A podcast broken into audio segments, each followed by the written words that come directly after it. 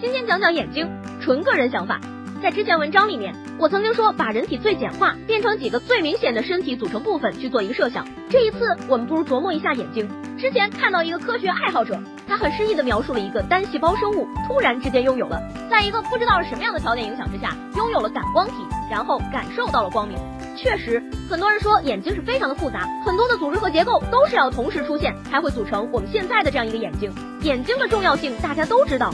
而眼睛的一个复杂性，或者说眼睛的先进性，我相信眼睛是人体最最重要的部分之一。当然，每个部分都重要，可是眼睛真的是最重要的部分之一。有的人说，如果没有眼睛的话，我们会不会跟外界的沟通，或者说对外界的感知，会不会用另外一种方式？那个不太清楚。因为现在有人从小生下来，可能他就是没有视觉的，可能对他们来说，他们有更多的一个理解。到目前为止，没有真正听到过这样一个从小就失去视力的科学爱好者来讲他对这个世界的感觉。但是绝大多数的。几乎是所有的，我们都能通过这个眼睛来感受到这个世界。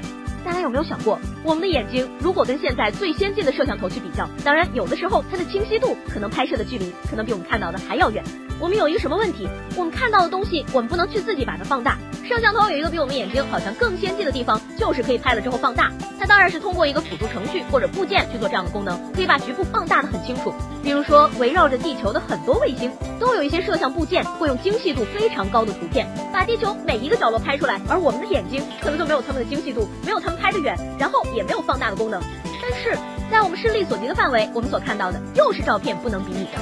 因为我们眼睛里面所体现出来的每一个都是实物，而且每一个实物我们能够感觉得到，就像一棵树，你摸着它，你能感觉得到这棵树。我可以闭着眼睛，我可以感受这棵树的形状，但是照片就做不到了，因为我们的视觉跟我们身体内的不知道哪一个系统密切合作，让我们通过视觉，通过感官去感受这个世界。如果有一天我们的科学家他们做出来的人工智能机器人也能够有我们这样的视觉和感官，那个时候从身体的条件上来讲，人类可能就非常落后了。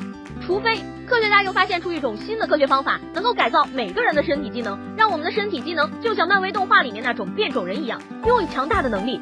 但是现实一点，可能吗？没有一个国家政府会让人类很容易的获得超能力，否则世界乱套。